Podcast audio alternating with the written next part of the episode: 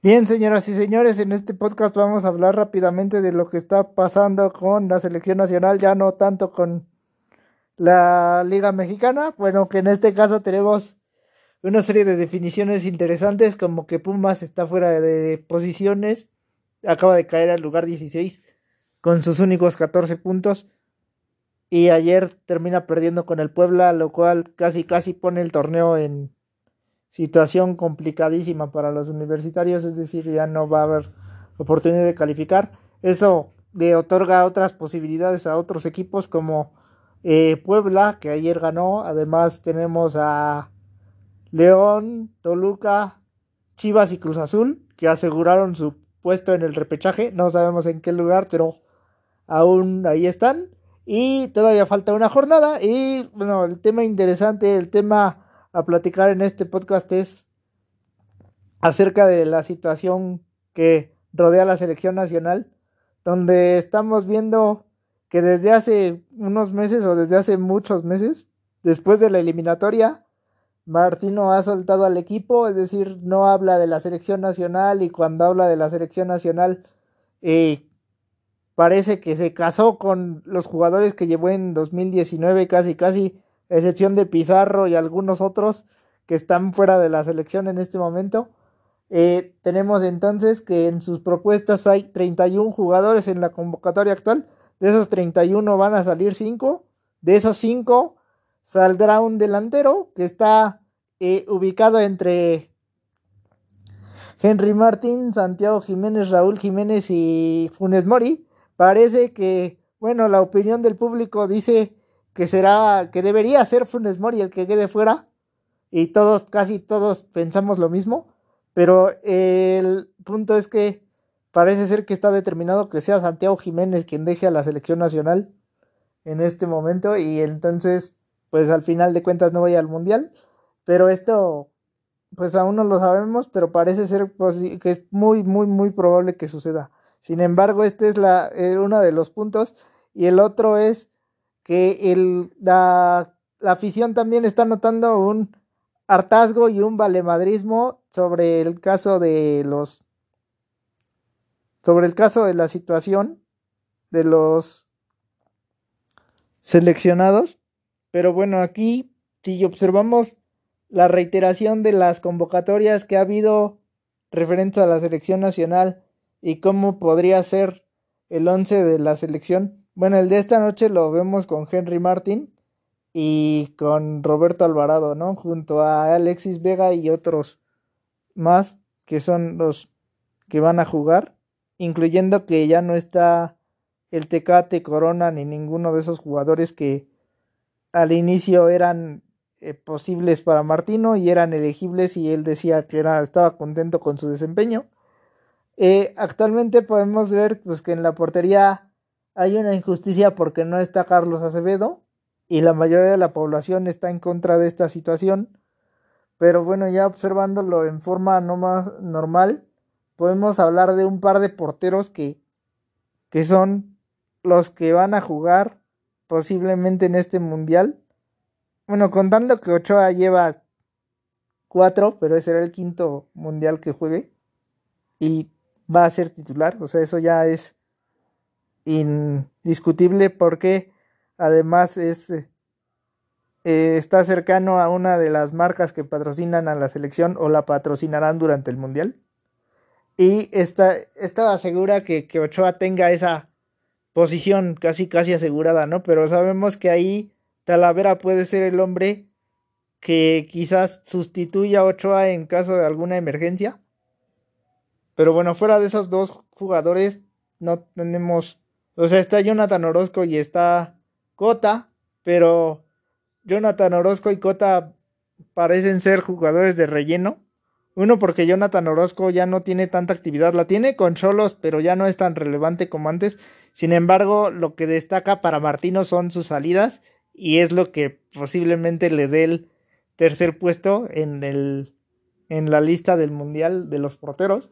En el caso de Cota, Cota parece que se va a ir porque además ha tenido algunos errores cuando participa con la selección nacional. Si no mal recuerdo, había un partido contra Guatemala en donde eh, jugó muy mal Cota, bueno, es decir, le metieron un gol a México, pero Cota tuvo que tuvo mucho que ver ahí.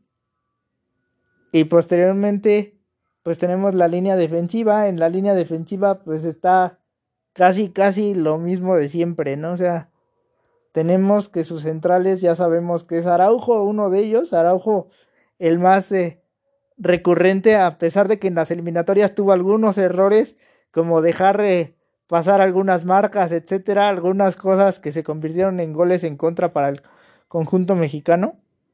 Y posteriormente tenemos también la situación de que la pareja parece estar formada entre Araujo y aparentemente el, el otro es posiblemente Julián Araujo, que también ha sido otro recurrente en la central mexicana, pero que probablemente eh, se complemente con Moreno. Moreno sí sabemos que es un hombre de experiencia, pero ya no tiene lo que era antes, es decir, ya está en niveles en los que hace cuatro años estaba Rafa Márquez, por decir algo. Y bueno, por las laterales tenemos muy recurrente y muy posible que entre Montes, el, jugador de Monterrey, que también Montes es otro que también ha sido regular en las convocatorias de Martino.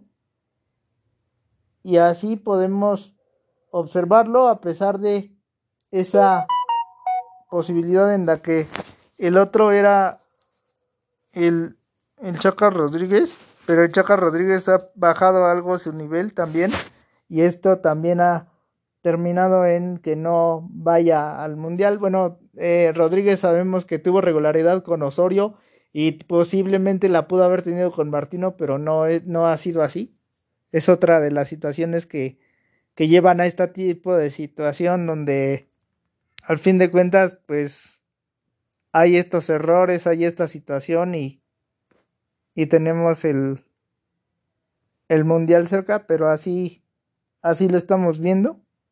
Y bueno, en la media cancha podemos ver una serie de posibilidades donde nos gustaría que hubiera otras, pero no es así, porque tenemos, por ejemplo, en la contención a Eric Gutiérrez, que Eric Gutiérrez no tiene tanta regularidad en el equipo, ¿no? Pero podría ser un elemento, bueno, es un elemento que a Martino le agrada, a pesar de que el otro que destaca en parte de esta liga mexicana es eh,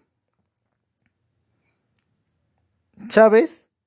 Y Chávez, como sabemos, es pequeño, o sea, es joven y apenas va este incluyéndose. Ricardo Chávez, si no me equivoco, se llama, es jugador de Pachuca y posiblemente sea el, bueno, es el que nos gustaría que ocupara ese lugar, pero como sabemos está Gutiérrez, que es muy frecuente que suceda que juegue ahí, junto con Edson Álvarez, que sabemos que es inamovible para Martino, y además con sus eh, actuaciones en el Ajax también es inamovible, entonces esa media puede estar conformada en la contención por eh, Gutiérrez y Álvarez, mientras que, como observamos en los costados, pues hay algunas problemáticas, pero casi, casi estamos seguros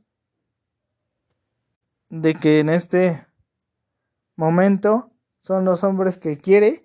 Y bueno, pues sabemos que por fuera podía haber jugado con el Tecate Corona, pero bajo la lesión de este tenemos a otras otras posibilidades en donde luce el piojo Roberto Alvarado, que parece sí será el hombre por izquierda de Martino y parece que es quien tendrá la mayor posibilidad de jugar junto con Diego Laines, que Diego Laines puede ser ubicado a la izquierda y Alvarado a la derecha. De esta forma se podría conformar el, el medio campo. Y adelante, como sabemos, pues son tres delanteros, pero sabemos que siempre le gusta tratar de jugar con un 10 atrás y con un 9 o 2 complementados. En este caso, los delanteros que más ha utilizado pues es Raúl Jiménez, que sabemos que no está en las condiciones adecuadas para ejecutar juego. Eh, en una de estas es Raúl Jiménez y si no es Raúl Jiménez es Henry Martin el otro, complementados por Alexis Vega. Es decir, que con esta línea de tres adelante parece que eh, será el, el objetivo de México. Vamos a ver si alguno de estos de estas situaciones se presenta, que parece que es lo más regular. Entonces, eh, hasta aquí podemos dejar la situación, pero podemos ver que esta alineación no convence tanto a los a la población, al, al público, porque pues no estamos tanto de acuerdo aquí. Deberíamos tener algunas otras inclusiones, como son la de Ricardo Chávez o la de Santiago Jiménez, que son hombres regulares que podrían tener otra otro tipo de participación en la selección nacional y que la gente sabe que estamos de acuerdo, lo mismo que falte Carlos Acevedo es complicado porque Carlos Acevedo es un portero joven que podría ser parte de la selección y por lo menos tener experiencia igual que Santi Jiménez, igual que algunos otros jóvenes que vienen peleando como Chávez, etcétera.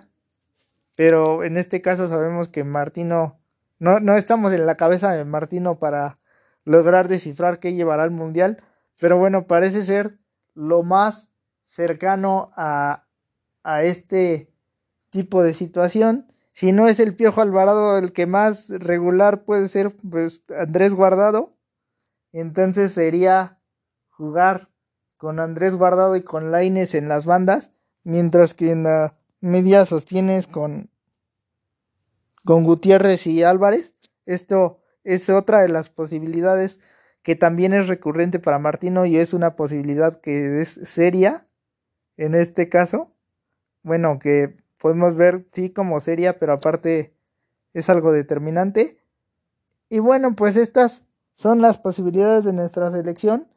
En el caso de los son los últimos partidos que tenemos antes del Mundial y antes de que se defina la convocatoria final para Qatar, que como sabemos incluye 26 jugadores, son tres jugadores más debido a la situación del coronavirus.